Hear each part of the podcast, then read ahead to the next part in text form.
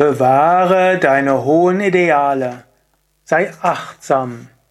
Kommentar zum 322. Vers von Vivekachudamani.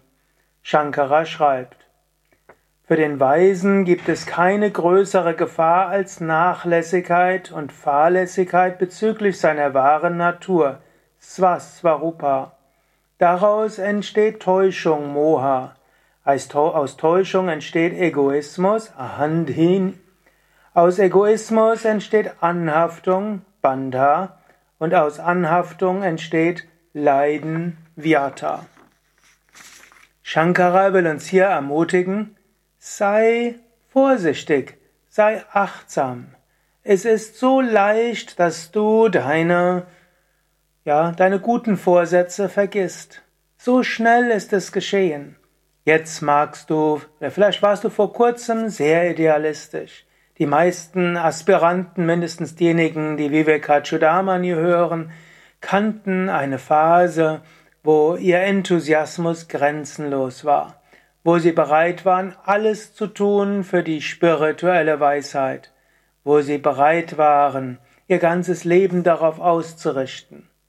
Und es war eine so schöne Zeit. Aber irgendwann fängt es an. Es dauert etwas. Es kann auch sein, dass plötzlich der Energielevel runtergegangen ist. Es kann sein, dass man enttäuscht wurde von einem spirituellen Lehrer, dass man irgendwo gehofft hatte, die tiefe Wonne, die man erfahren hat, würde ständig bleiben und sie ist weg.